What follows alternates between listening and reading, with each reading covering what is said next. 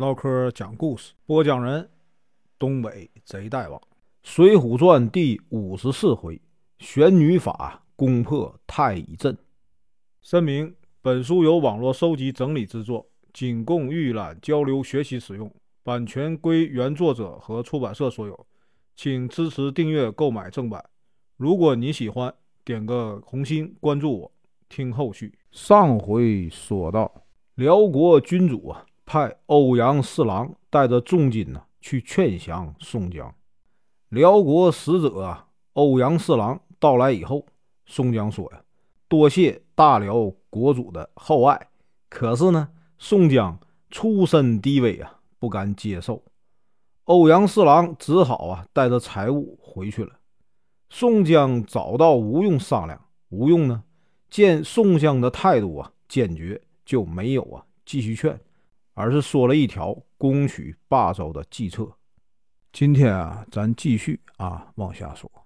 第二天，宋江准备了大量财物，带着几个头领啊和五千步兵，让这个公孙胜啊指引，来到了二仙山，请这个罗真人呢指点以后应该怎么做。罗真人说：“将军呐，命中坎坷很多，一辈子呢经历了许多磨难。”快乐的时候啊少，如果春风得意了，就要啊隐退，一定啊不可留恋富贵。到了七月下旬，朝廷呢催促啊出兵，宋江训练士兵，准备啊选个好日子出师。这个时候呢，欧阳四郎又一次劝他归降辽国。宋江说：“四郎啊，你上次来后啊，军中。”都知道了我的想法，不过呢，有一半人呢不愿意归顺。如果宋江跟随四郎前去面见大辽国主，傅先锋啊、卢俊义啊就会带领士兵啊追赶。到那个时候啊，难免伤了兄弟义气。我呢不想出现这种情况。四郎能否暂时借给我一座城池，我去啊躲避几天？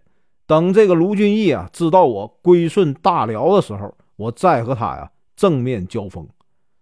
欧阳四郎听了啊，十分高兴，许诺呢借霸州给宋江啊躲避。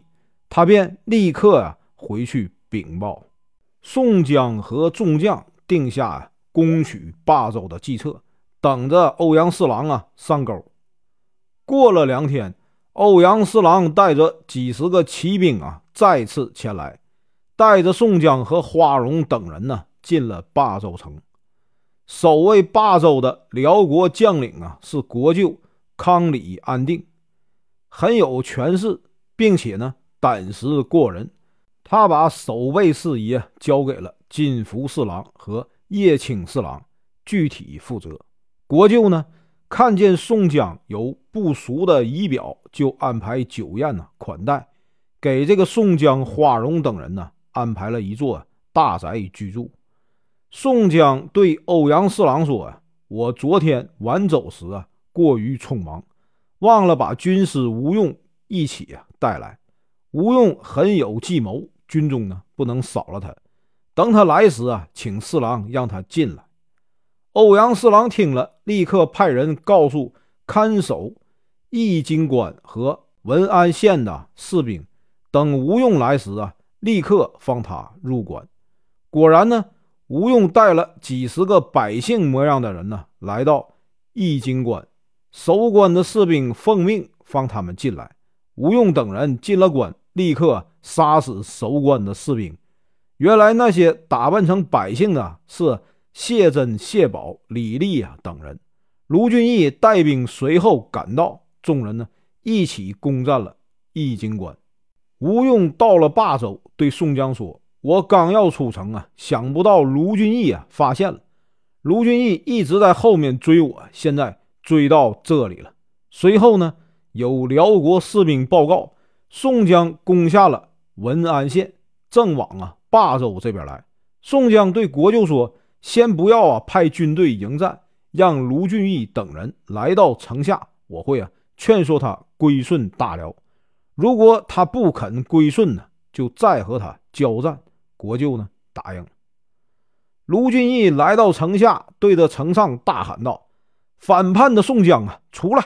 宋江来到城上，对卢俊义说：“呀，贤弟呀，大宋朝廷里啊都是奸臣，赏罚不明啊！我现在已经归顺了大辽的国主，如果你还在意啊我们以前的情分，就和我一起啊归顺大辽，辅佐国主吧。”卢俊义气得大骂：“我原本呢在北京住得好好的，被你啊骗上了山，被迫呀落草当了。”盗贼，后来呢？朝廷三次招安我们，并没有啊对不起你。你竟然背叛朝廷，你呀目光短浅，是无能之辈啊！快出城来啊，和我比一个高低呀！宋江大怒，就派林冲、花荣、朱仝、穆弘啊四员大将出城，要活捉呀卢俊义。这四员大将和卢俊义啊打了二十多个回合，卢俊义呢一点也不害怕。四位将领一看不能取胜，便调转马头啊，往回走。卢俊义带领人马在后面追击，林冲、花荣赶到了吊桥边接应，抵抗卢俊义打了一会儿，假装战败，引着这个卢俊义啊进了城。城里的宋兵全都接应啊卢俊义等人。国舅不知道怎么办，和那些四郎啊一起被宋军活捉了。宋江攻下霸州城，将城里的这个番将啊赶走，放了国舅和众四郎以及他们的家人，派人呢送信给赵安府。赵安府非常高兴，将战况啊禀报朝廷。辽国的国主听说霸州也丢了，把这个欧阳四郎啊大骂一顿，还要杀这个欧阳四郎。都统部严光求情，才饶了这个欧阳四郎。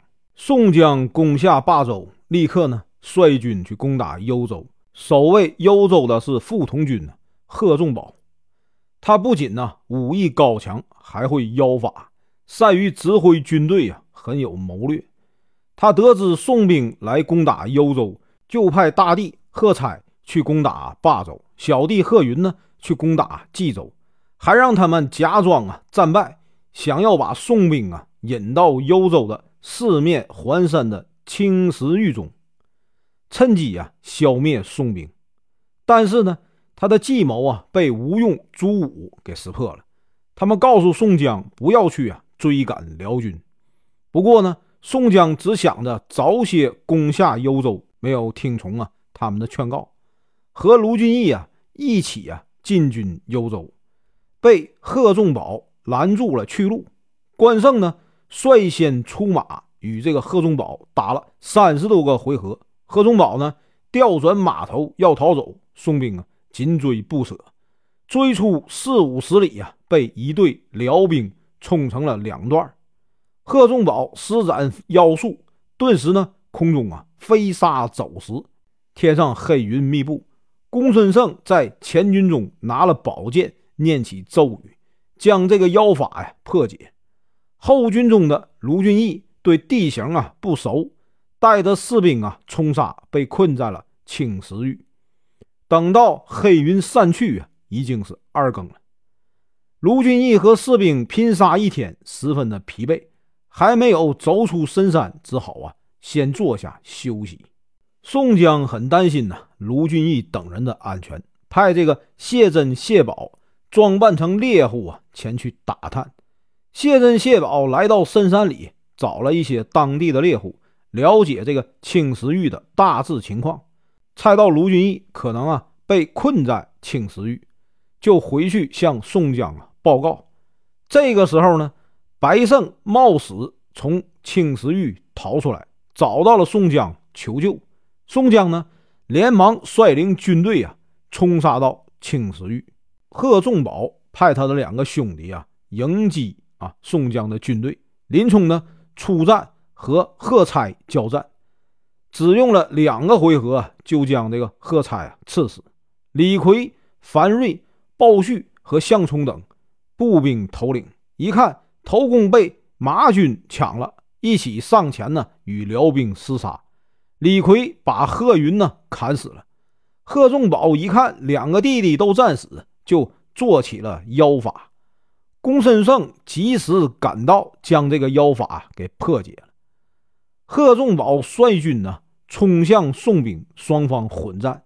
梁山兵马将辽兵啊杀得四处逃窜，卢俊义呢被梁山的步兵救下。宋江率领兵马回营，让这个卢俊义啊回冀州休息，他自己呢带兵前去啊攻打幽州。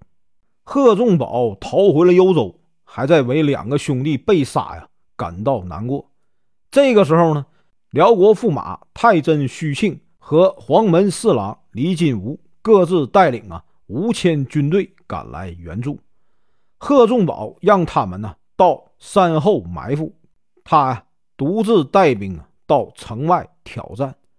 宋江采纳了吴用的计策，派出啊三路军队啊迎战，分别将幽州啊三路大军打败，贺仲宝被杀，但是太真虚庆和李金吾都。逃跑了。